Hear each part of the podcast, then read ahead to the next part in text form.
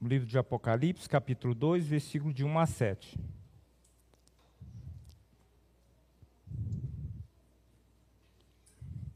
Amém? Diz assim a palavra do Senhor. Ao anjo da igreja em Éfeso escreve: Essas coisas diz aquele que conserva na mão direita as sete estrelas e que anda no meio dos sete candeeiros de ouro. Conheço as tuas obras, tanto o teu labor como a tua perseverança, e que não pode suportar homens maus, e que pusestes à prova aos que a si mesmos se declararam apóstolos e não são, e os que achaste mentirosos. E tens perseverança e suportastes provas por causa do meu nome, e não te deixastes esmorecer.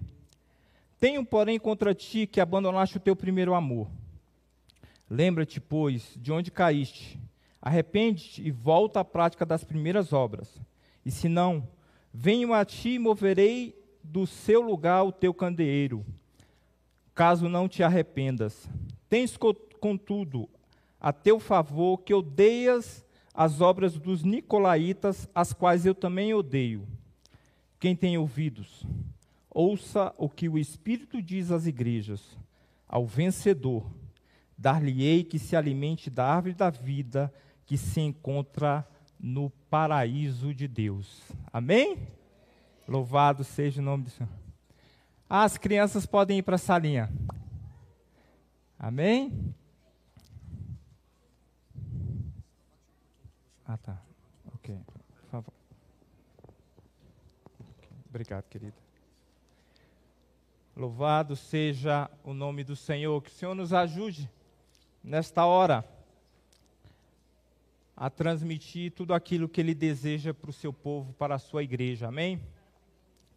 Eu prego sobre o tema Os olhos do Cordeiro estão sobre a igreja. Amém? Os olhos do Cordeiro estão sobre a igreja. O autor do livro de Apocalipse, a gente é, sabe que é o apóstolo João, o apóstolo amado do Senhor. João, é, em virtude da sua fidelidade, da sua fé em Cristo, foi parar numa ilha grega chamada Patmos. E lá por volta do ano 95 depois de Cristo, é, no reinado de Dominiciano, João tem ali algumas revelações. É, eu costumo dizer, a palavra do Senhor diz que aquele que muito ama, muito se perdoa, né? Mas eu acredito que aquele que muito ama e muito é amado pelo Senhor, também muito é revelado. Porque João, é, ele vai receber uma das revelações que eu reputo por uma das mais fantásticas, impressionantes de toda a palavra de Deus. Nós estamos celebrando a Páscoa, e a Páscoa nos remete ao Cordeiro de Deus que tira o pecado do mundo. E aí não tem como não lembrar de Isaías 53. Não havia nele formosura, era o mais desprezado de todos os homens, foi crucificado, foi morto, mas a palavra do Senhor diz que pelas suas pisaduras fomos sarados. Então Isaías retrata um Cristo que foi humilhado, foi vituperado por mim e por você. Mas aqui, João vai relatar um Jesus glorificado. E é fantástico isso. Lá é, em Apocalipse capítulo 1, a partir do versículo 9, diz assim: Eu, João, irmão vosso e companheiro na tribulação, no reino e na perseverança em Jesus, achei-me na ilha de Patmos, por causa da palavra de Deus e do testemunho de Jesus. Achei-me em espírito no dia do Senhor, e ouvi por detrás de mim grande voz, como de trombeta, dizendo: o que vês, escreve em livro e manda a sete igrejas: Éfeso, Esmirna, Pérgamo, Tiatira, Sardes, Filadélfia e Laodiceia.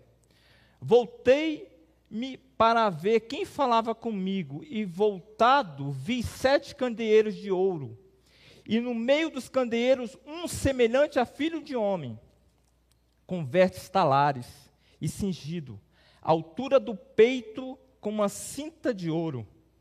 Aí agora João passa a descrever esse Jesus glorificado. A sua cabeça e cabelos eram brancos como a alva lã, como a neve, os olhos como a chama de fogo, os pés semelhantes ao bronze polido, como que refinado numa fornalha, a voz como a voz de muitas águas. Tinha na mão direita sete estrelas, e da boca saía uma espada afiada de dois gumes. O seu rosto brilhava como o sol na sua força. Quando vi, caí aos seus pés como morto.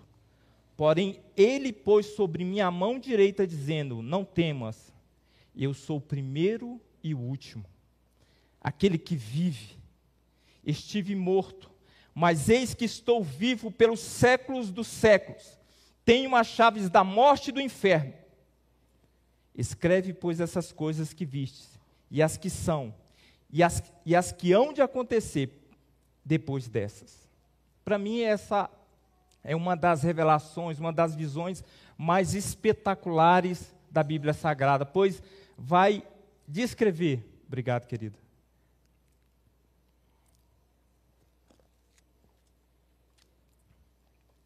Pois vai descrever o nosso Jesus glorificado em poder. A estrutura do livro de Apocalipse se funda sobre quatro grandes visões e cada uma delas vai principiando com a frase no Espírito e contendo algum aspecto da pessoa de Cristo e sua suprema capacidade como juiz do mundo. Cada visão aparece numa cena diferente e cada qual avança mais um passo no desenvolvimento da ideia central. De forma que o livro de Apocalipse começa com as cartas enviadas pelo Senhor às sete igrejas existentes no período apostólico as quais eu já mencionei, e que servem de tipos das igrejas de todos os tempos. Nessas cartas, ele expressa seus louvores, as suas críticas, concluindo com uma advertência e uma promessa. É interessante que, se a gente começar a ler a, a, a, as cartas enviadas às igrejas, a gente vai ver que são igrejas que estão em momentos diferentes, têm problemas diferentes, e nessa perspectiva, se parece com as igrejas dos nossos dias, do nosso tempo.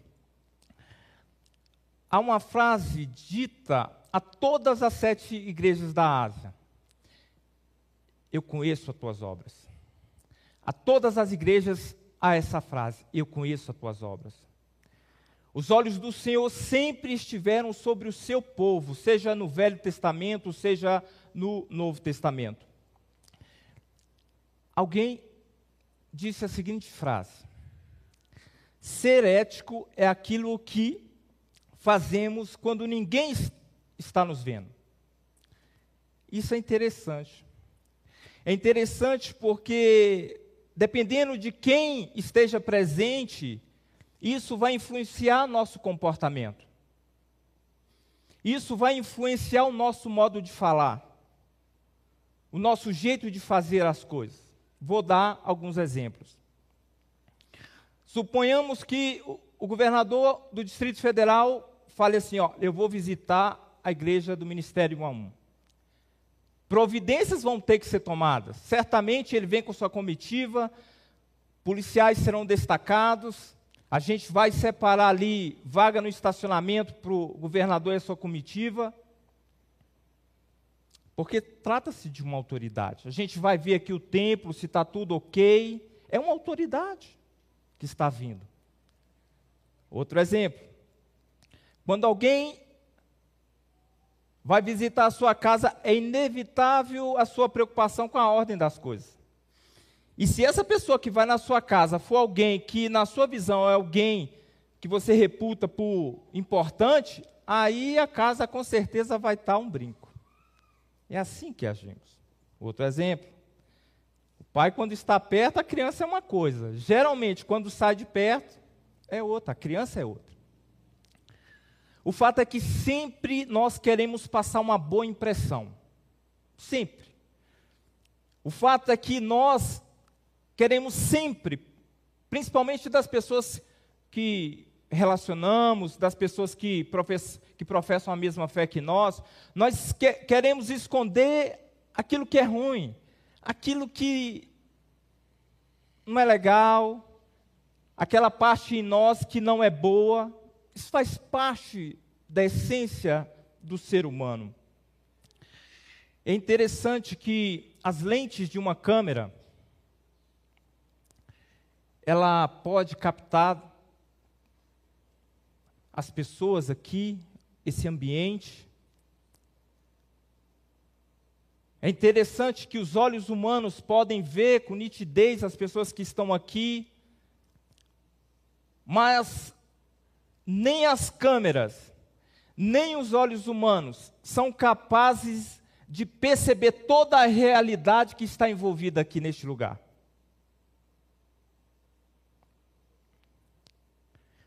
Todavia,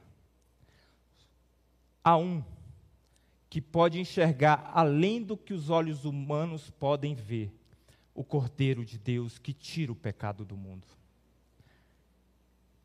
Hebreus 4,3 diz assim: E não há criatura que não seja manifesta na sua presença. Pelo contrário, todas as coisas estão descobertas e patentes aos olhos daquele a quem temos de prestar contas. Todas as coisas.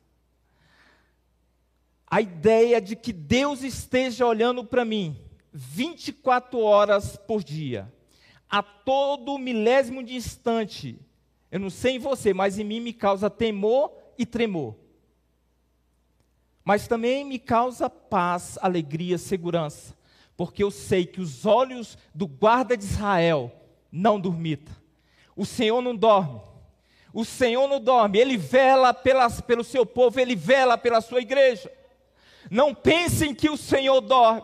Não pensem que o Senhor não está vendo. O Senhor vela pelo seu povo, o Senhor vela pela sua igreja. Os olhos do Cordeiro estão sobre a igreja. E esse olhar do cordeiro não é um olhar distante. Não é um olhar indiferente. Não é um olhar frio. Esse olhar do cordeiro não é um olhar despretensioso. O olhar do cordeiro de Deus é um olhar acurado, é um olhar profundo, é um olhar verdadeiro é um olhar capaz de penetrar juntas, é capaz de penetrar até o ponto de, de alma e espírito, juntas e medulas, e é apta para discernir os pensamentos e propósitos do coração. É esse olhar que está sobre a igreja. É esse olhar que está sobre a minha e a tua vida. Deus está nos vendo com um olhar que mostra não a nudez do corpo, mas a nudez da alma.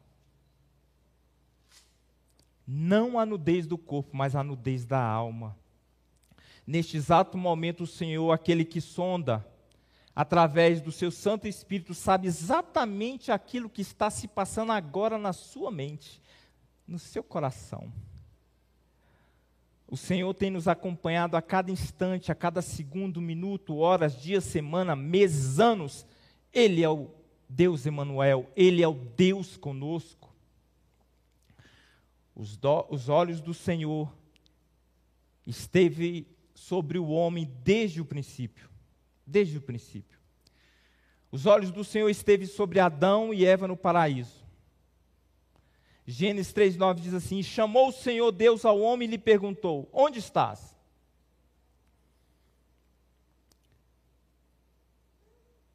Certamente Adão já tinha maculado a sua essência pura, porque ele achou que poderia se esconder de Deus.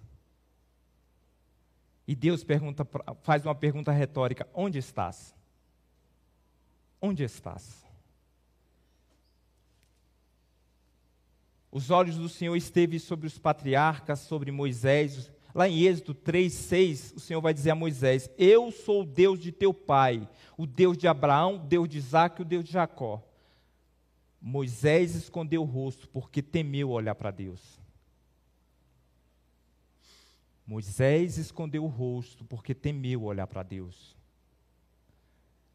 Vamos ver os olhos do Senhor sobre o povo de Israel no Velho Testamento, a realidade do pecado, da miséria humana é revelada a Deus no Velho Testamento e cabia a quem?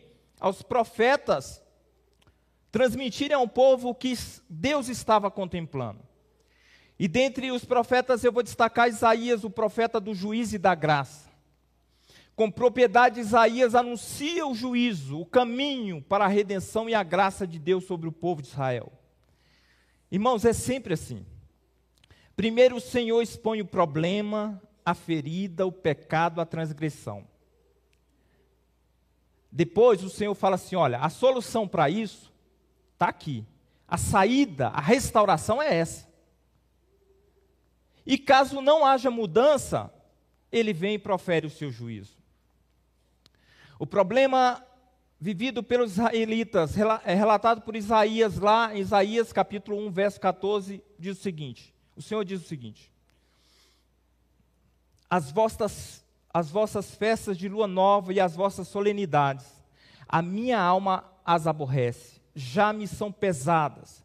Estou cansado de as sofrer, pelo que, quando estendeis as mãos, escondo de vós os meus olhos. Os olhos do Senhor estão sobre a igreja. O Senhor estava dizendo aos, aos, israelitas: Já estou cansado de tanta hipocrisia, de tanta idolatria.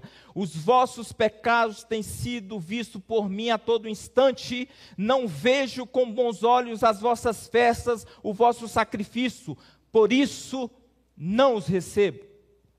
Escondo de vós os olhos. Em outras palavras, Deus está dizendo o seguinte: prefiro não ver. Mas o Senhor ele vai apontar para o caminho da redenção, da solução. Isaías 1,16 diz assim: Lavai-vos, purificai-vos, tirai a maldade de vossos atos diante dos meus olhos, cessai de fazer o mal. O Senhor apresenta aqui a solução.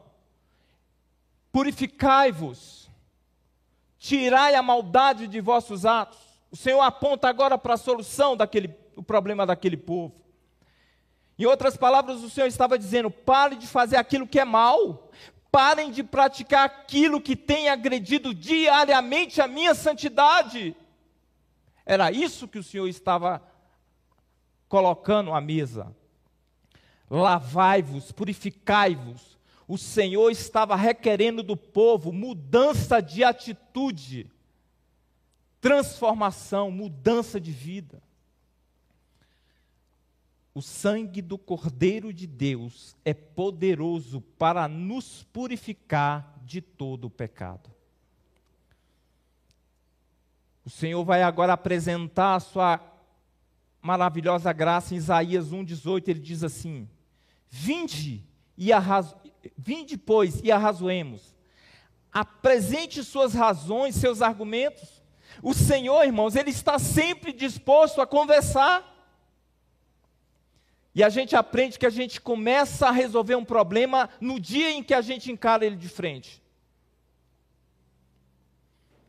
O Senhor está sempre aberto ao diálogo. O Senhor está sempre aberto à conversa. Ele diz assim: ó, vinde, pois, e arrazoemos. Apresente as suas razões e os seus argumentos, diz o Senhor. Ainda que os vossos pecados sejam como a escarlata, eles se tornarão brancos como a neve.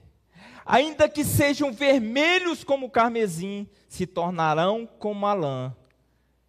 Se quiserdes e me ouvirdes, comereis o melhor de Deus, melhor dessa terra.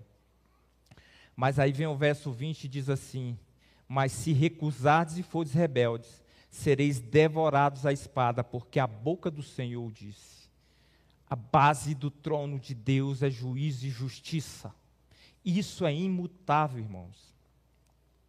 O Senhor é poderoso para perdoar o mais terrível dos pecadores. O Senhor não mudou, irmãos. O Senhor não mudou. A palavra do Senhor diz lá em Apocalipse, eu sou Apocalipse 1:8, ele diz: "Eu sou o alfa e o ômega, o princípio e o fim, aquele que era, que é e que há de vir, o Todo-Poderoso. Aleluia. Ele é o início e o fim de todas as coisas. Todas as coisas confluem para Jesus Cristo. Todas as coisas confluem para a plenitude dos tempos. Aleluias. Vamos voltar ao texto que nós lemos no início. Apocalipse 2, de 1 a 7.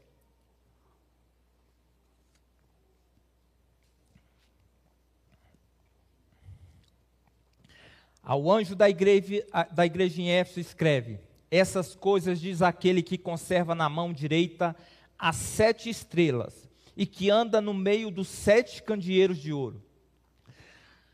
Lá em Apocalipse 1:20, ele vai revelar esse mistério aqui.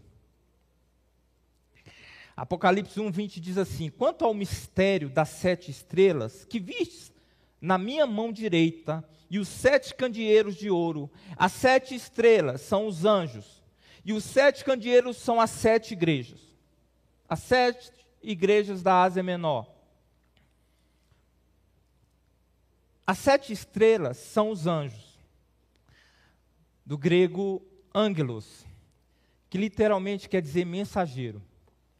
Geralmente, o Senhor usa os seus anjos para transmitir a sua mensagem ao povo. Mas nesse contexto, o Senhor há um entendimento de que as sete estrelas são sete pastores daquelas igrejas. Ou seja, o objetivo do Senhor em revelar a João era falar, era comunicar aos pastores e à igreja, as sete igrejas da Ásia Menor. Esse era o objetivo aqui dessa revelação. Ao anjo da igreja em Éfeso escreve, ou seja, o Senhor estava dizendo ao apóstolo João: escreve ao pastor da igreja em Éfeso.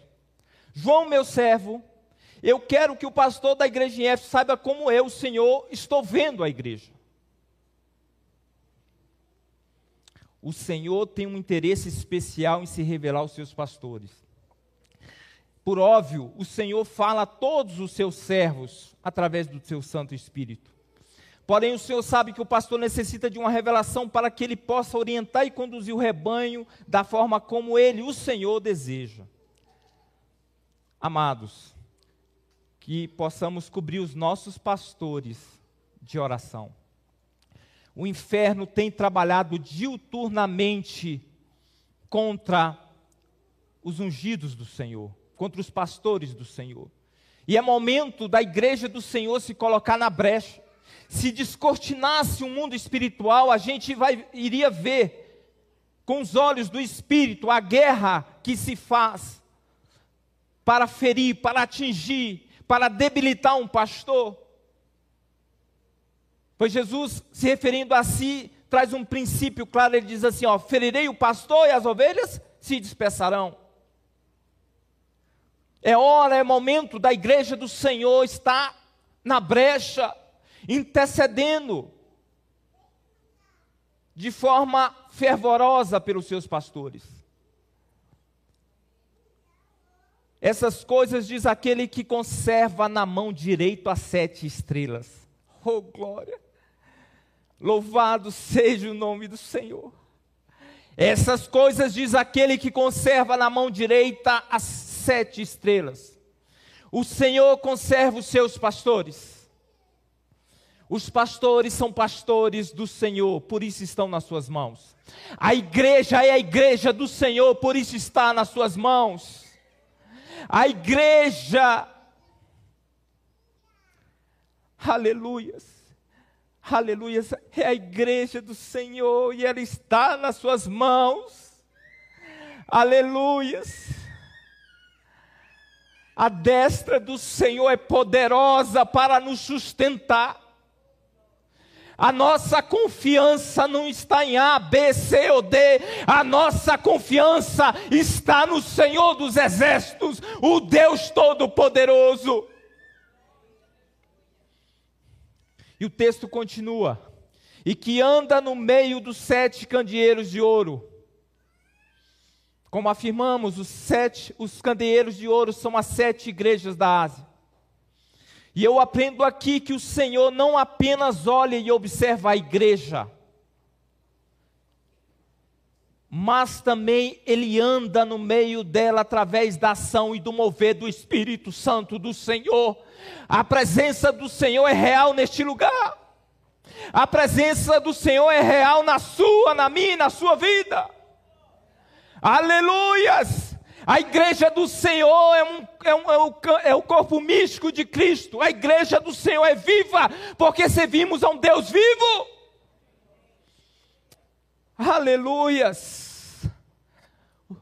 Servimos a um Deus de longe, mas também um Deus de perto. Aleluias! Aleluias! Ele está longe, mas ele também está perto. E a gente explica isso com base na onipresença do Senhor. Aleluia. O Senhor está aqui neste lugar, mas Ele está onde estão dois ou, dois ou três reunidos em Seu nome. Aleluias. Aleluias. O Espírito Santo está em nós em nosso meio para trazer vida e vida em abundância não podemos nos satisfazer com nada menos que isso. Jesus tem vida e vida em abundância para a sua igreja, para o seu povo. Aleluias! E o que o Senhor viu na igreja de Éfeso? Quais as lições nós podemos tirar para a igreja dos nossos dias? Toda a igreja, irmãos, toda a igreja em virtude da sua natureza humana, tem aspectos positivos e negativos. Se tiver uma igreja que é perfeita, o dia que eu botar o pé nela, pronto, a perfeição foi-se embora. Em virtude da natureza humana. Vamos ver alguns aspectos positivos da igreja de Éfeso. Apocalipse capítulo 2, verso 2 diz: Conheço as tuas obras tanto o teu labor como a tua perseverança, e que não pode suportar homens maus, e que pusesse a prova os que a si mesmos se declaram apóstolos e não são, e os achaste mentirosos. O primeiro aspecto positivo da igreja de Éfeso que eu quero ressaltar, que aquela igreja era uma igreja que era conhecida pelas suas obras. Assim diz o texto. E eu entendo que o cordeiro que vê também, o cordeiro que vê, que conhece e reconhece agora as obras daquela igreja. O Senhor diz à igreja em Éfeso: Eu conheço as tuas obras. O Senhor diz a eles: Eu conheço o teu trabalho. O Senhor está dizendo a eles: Eu conheço a tua fadiga. O Senhor está dizendo a eles: Eu conheço as tuas dificuldades. O Senhor está dizendo a ele, a eles: se tem alguém que conhece a dificuldade da igreja e do povo de Deus, é o Cordeiro, é o Senhor da igreja. E eu fico a pensar que tipo de obras, os, é, que tipo de obras o Senhor tem visto nas nossas mãos. Porque a palavra do Senhor diz aqui que o Senhor conhecia as obras daquela igreja. Que tipo de obras o Senhor tem visto na minha e nas suas mãos?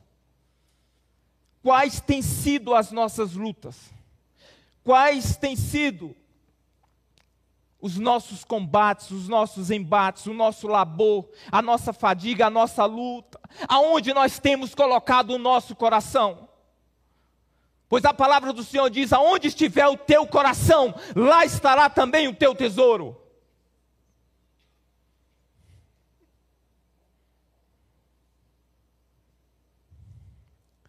Qual tem sido a nossa ocupação? O que tem tomado o nosso tempo? O que tem exigido de nós um esforço descomunal?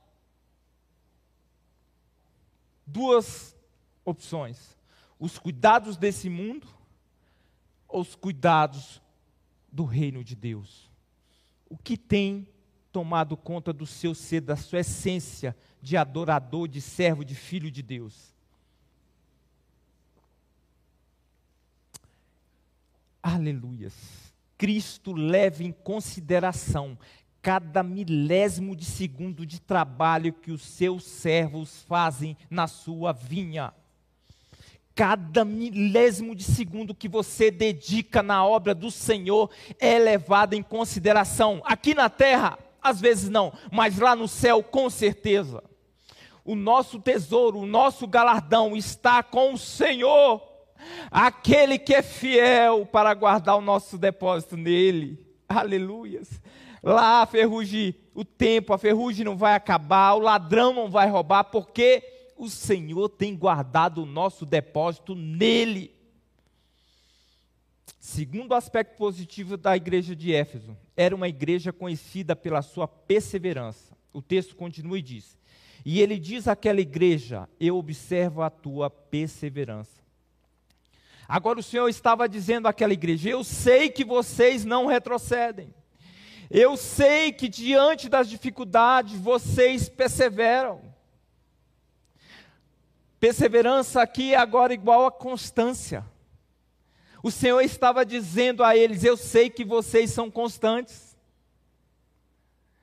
Devemos, assim como aqueles irmãos, sermos constantes na obra do Senhor.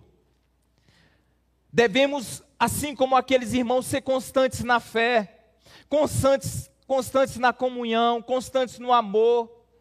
Chega de gangorra espiritual. Ora, estamos muito bem, daqui a pouco estamos, estamos mais ou menos, daqui a um pouco estamos muito mal. Aleluias. O Espírito do Senhor é um espírito de equilíbrio, de fervor, de constância. Aleluias.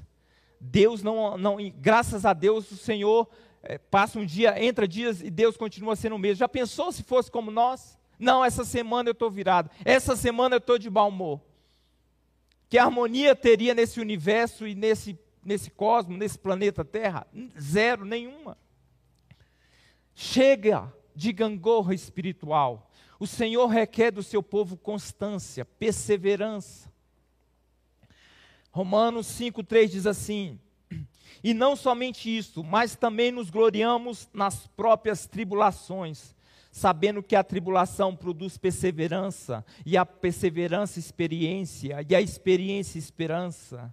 Aleluias! A perseverança traduz-se na paciência para suportar, na paciência para esperar. Aleluias! Não é no meu tempo, não é no seu tempo, é no kairós do Senhor, é no tempo do Senhor, é na hora do Senhor. A ansiedade tem consumido o povo de Deus. A ansiedade tem levado o povo de Deus a dar passos precipitados. Perseverança, constância. O terceiro aspecto positivo da igreja de Éfeso era uma igreja conhecida por não super, suportar homens maus. o texto continua, e que não pode suportar homens maus. A igreja de Éfeso não suportava homens maus. O ministério um a um também não deve suportá-los. Ainda que devamos mostrar amor, mansidão a todos os homens, também devemos mostrar resistência e repúdio ao pecador contumaz. A igreja deve resistir em seu seio homens que trabalham para perverter os santos. A igreja não pode suportar homens maus em seus propósitos. A igreja não pode suportar homens maus em seus atos. Por isso, e ao contrário da maldade, nós temos uma das características do fruto do Espírito que é a bondade a bondade que provém de um coração convertido e grato a Deus. A bondade que, ao contrário da maldade, confirma que a graça de Deus nos alcançou.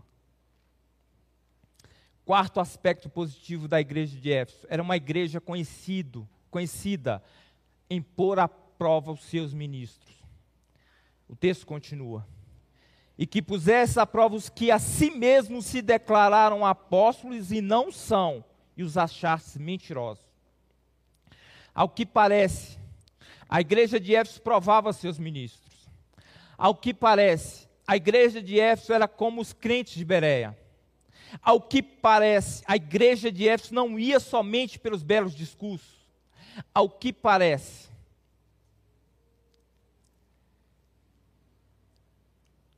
a igreja de Éfeso não se contentava com a falsidade, com a hipocrisia, com aquele faz de conta.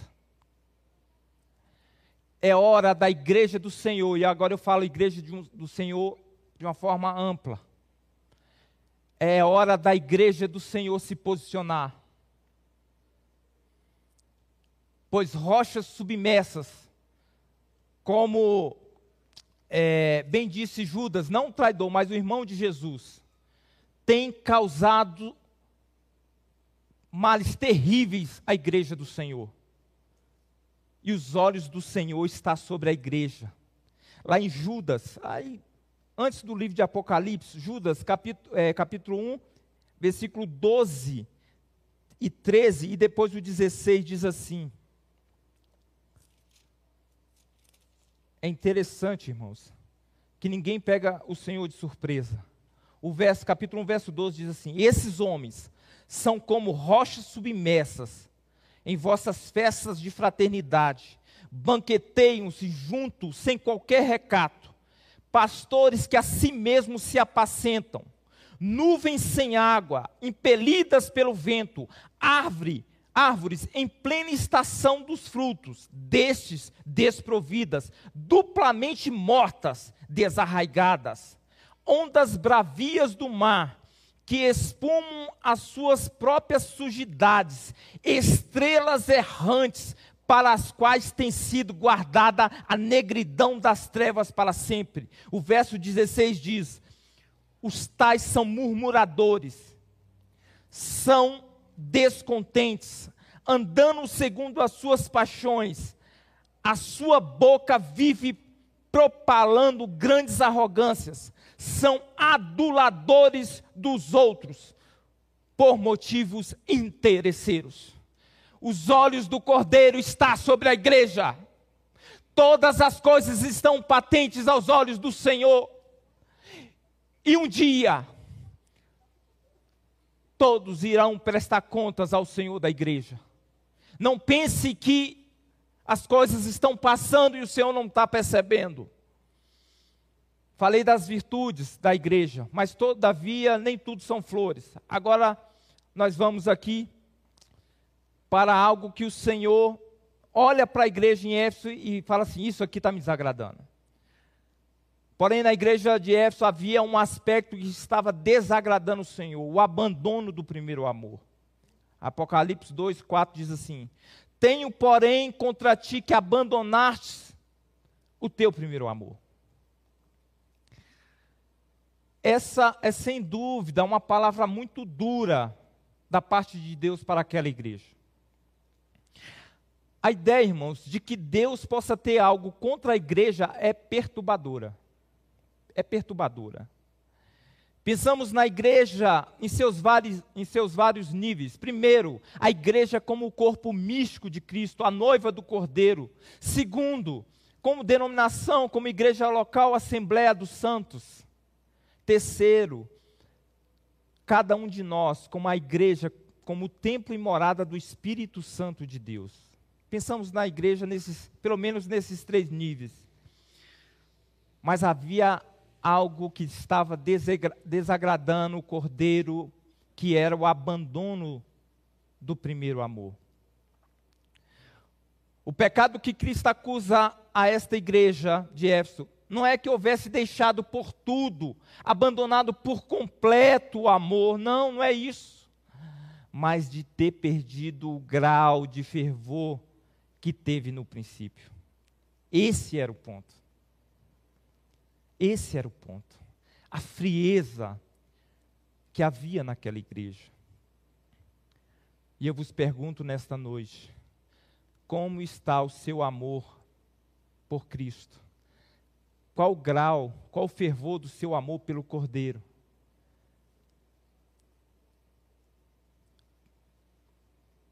Está intacto como no início da caminhada? Muitas vezes, irmãos, os embates e os espinhos da vida cristã, elas vão deixando marcas, sabia? Marcas.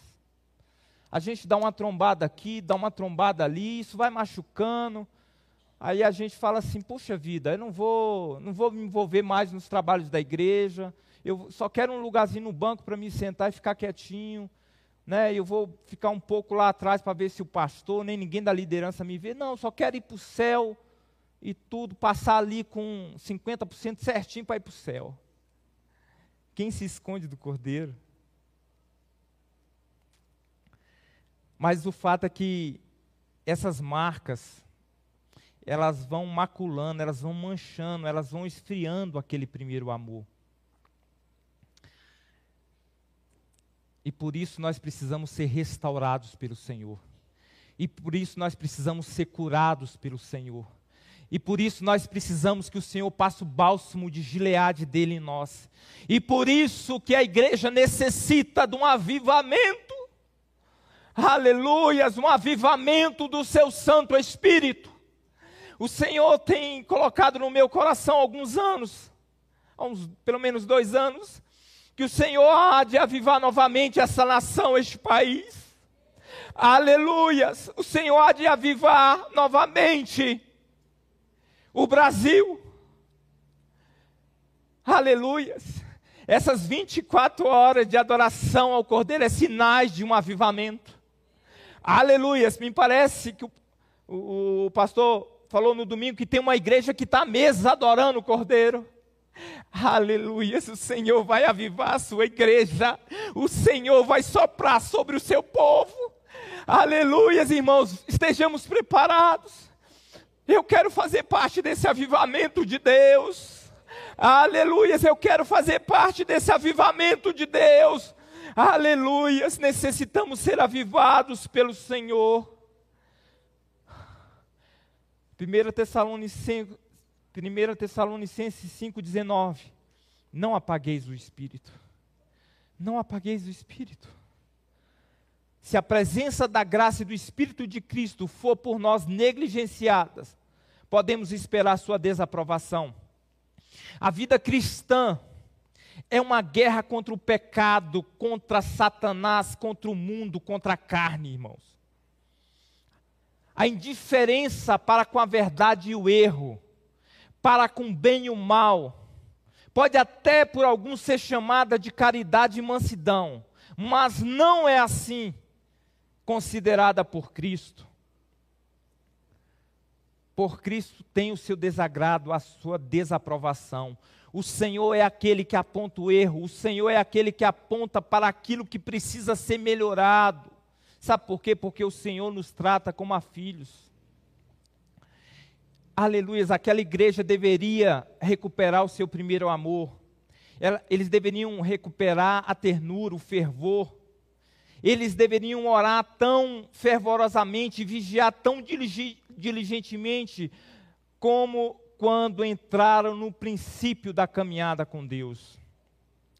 O texto continua: Lembra, pois, de onde caíste, arrepende e volta à prática das primeiras obras é preciso que aquele que sofre um acidente na caminhada cristã, um acidente espiritual, retorne, volte, se lembre de onde foi a queda, seja restaurado, para depois continuar novamente.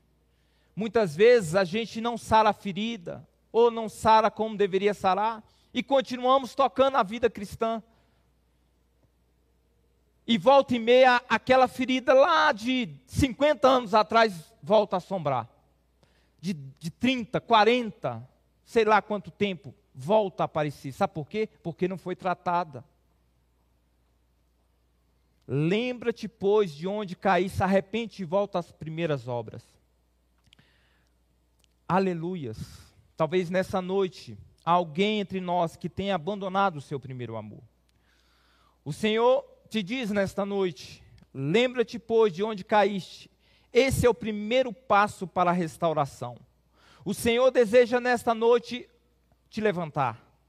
O Senhor deseja nesta noite renovar a aliança que Ele tem contigo. Arrepende-te e volta à prática das primeiras obras. E para tanto o Senhor te chama a, ao arrependimento. Não há redenção sem que primeiro haja um arrependimento genuíno. Se não há arrependimento genuíno, o máximo que nós temos é remorso. E remorso é aquilo que, que dá e passa e a gente continua da mesma forma. Se não há arrependimento, não há mudança. E se não há mudança, certamente o próximo passo é o juízo de Deus. E o texto continua: E se não, venho a ti e moverei do teu lugar o teu candeeiro, caso não te arrependas. Olha o juízo de Deus. E aqui, claro, um juízo especial para aquela igreja, para aquele tempo, para aquela época. Mas o certo é que o Senhor entra, irmãos, com seu juízo. O Senhor fala: olha, eu vou remover o seu candeeiro, a sua igreja. Presta atenção. Porém, também é uma palavra para mim e para todos nós. Quem, irmãos, escapará do juízo de Deus? Romanos 11, 33. Ó profundidade da riqueza, tanto da sabedoria como do conhecimento de Deus. Quão insondáveis são os teus juízos e quão inescrutáveis os seus caminhos. Não há ninguém que possa escapar dos juízos de Deus, caso não haja arrependimento. Amós 5, 24. Antes corra o teu juízo como as águas, e a tua justiça como o ribeiro perene. Todavia, irmãos, todavia, o Senhor termina aquela carta à igreja de Éfeso, ressaltando mais uma virtude daquela igreja. Apocalipse 2, 6 diz assim: Tens, contudo, a teu favor, que odeia as obras dos nicolaítas, as quais eu também odeio os olhos do Senhor contemplam também aquilo que a igreja tem acertado, aquilo que a igreja tem aprovado, tem sido aprovada. Os nicolaítas aqui significam o dominador do povo.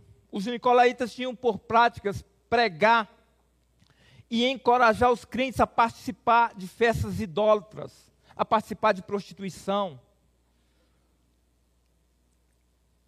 E certamente, irmãos, nós estamos como peregrinos por essa terra e lá no seu trabalho, na faculdade, por onde quer que você vá, tem pessoas com as características dos nicolaítas, querendo desviar os servos do Senhor, querendo, sendo pedra de tropeço. E você tem que estar com seu senso espiritual aguçado, as anteninhas ligadas. Tem amizade que nos afasta da presença do Senhor, que nos afasta da presença de Deus. Os nicolaítas não são pessoas só daquele tempo, daquela igreja, não. Tem nicolaítas nos nossos dias hoje. E o povo de Deus deve estar percebido dos tais. Cuidado com esse tipo de gente. O Senhor odeia o pecado, nós também. O Senhor odeia a idolatria, nós também. O Senhor odeia a mentira, nós também. O Senhor odeia a inveja, nós também. O Senhor odeia um coração obstinado, nós também. Aquilo que é odiado pelo Senhor também deve ser odiado pela sua igreja. Amém, irmãos? E aqui eu passo para a conclusão. Graças a Deus eu achei que eu não ia chegar na conclusão hoje. E finalmente, quem tem ouvidos, ouça o que o Espírito diz às igrejas. Apocalipse 2,7. Ao vencedor, dali que se alimente da árvore da vida que se encontra no paraíso de Deus. Aleluias. Você pode ouvir o que o Espírito diz à igreja? Aleluias. O Senhor, irmãos, tem falado aos nossos corações para gerar mudança de vida. Aleluias! Nós somos dele, para ele, porque dele, por ele, para ele são todas as coisas. E você está aí, você está incluso nisso aí, nessa promessa. Aleluias! Aleluias, irmãos. O Senhor quer nos sarar. Aleluias, o Senhor é aquele Pai que nos abraça, que nos ama, ah, que nos consola quando precisamos de um colo, ah, que nos traz esperança. Aleluias, lemos lá no início que os olhos do Senhor são como chamas de fogo. Aleluias. Que o Senhor nesta noite possa nos purificar com seu fogo, com a presença gloriosa e poderosa do seu Santo Espírito. Aleluias, aleluias, aleluias. No Apocalipse, vencer significa permanecer fiel ao Senhor a despeito das tentações e perseguições que o mundo nos impõe. Somente o vencedor será dado a oportunidade, a dádiva de se alimentar da árvore da vida. E aquele que se alimenta da árvore da vida significa que o seu lugar é o paraíso juntamente com Deus. Aleluias. Chegou a hora, igreja, de combatermos o bom combate. Aleluia. Vamos nos desvencilhar de todo sofisma, de toda mentira do inferno que tem impedido a igreja de avançar. Aleluias! Vamos nos desembaraçar, tirar toda marra, tirar toda cadeia que tem nos impedido de avançar. Adoremos ao Senhor. Aleluias! Que a nossa adoração, que o nosso louvor não pare aqui nessas 24 horas, mas continue indo para a nossa casa, porque o Espírito do Senhor vai nos acompanhar. Quando chegar em casa, a presença do Senhor vai estar lá. Quando você chegar no trabalho, a presença do Senhor vai estar com você. E você vai fazer a diferença. Porque você é sal, porque você é luz. Que possamos ser constantes na obra do Senhor. Que possamos nos alegrar com aquilo que estamos fazendo para o Senhor, irmãos. Aleluia, é uma honra trabalhar para o Senhor. É uma honra estar na casa do Senhor. É uma honra estar na presença do Senhor. Aleluias. Aleluias. Aquele que, que criou todas as coisas. Teu, Senhor, são os céus. Tua, Senhor, é a terra e tudo que neles há. A Ele, irmãos, nada menos que a excelência. A excelência. Dê o melhor de você. Dê o melhor de você. Você não está fazendo para o pastor Alcides, por qualquer pastor aqui, não. Você está fazendo para Jesus, então dê o melhor de você. O melhor de você, eu sei que você tem esse melhor, então dê o melhor de você. Aleluia. É interessante que um Deus que não precisa de nada aceita oferta. Aleluia. O que tu tens para ofertar para o Senhor nesta noite? Aleluia. O Espírito do Senhor está neste lugar. Aleluia, o Espírito do Senhor está no nosso meio. Aleluias, oh Deus. Aleluias. Ah, Senhor, que aquele primeiro amor da, da, da, arrancada da caminhada, quando a gente se converte, se falar assim, ó, por amor de Cristo, sai correndo e bate a cabeça naquele poste, você vai lá e bate. Quando a gente é novo convertido, é, é algo maravilhoso, é algo incrível. Você topa tudo por Cristo. O Senhor está nos chamando nessa noite para aquele primeiro amor. Alguém pode olhar, ah, mas é aquele amor romântico, aquele amor imaturo. Mas é aquele amor que foi colocado pelo Espírito Santo de Deus. É aquele amor que faz a diferença. É aquele amor que não, não mede esforços para fazer a vontade de Deus. Aleluias. O amor verdadeiro, irmãos, como diria como disse o nosso apóstolo Paulo, tudo sofre, tudo crê, tudo espera, tudo suporta. O amor jamais acaba, mas havendo profecias desaparecerão, havendo línguas cessarão, havendo ciência passará. Mas o amor que emana do trono de Deus e é derramado nos nossos corações jamais acabará. Que o Senhor abençoe a sua igreja.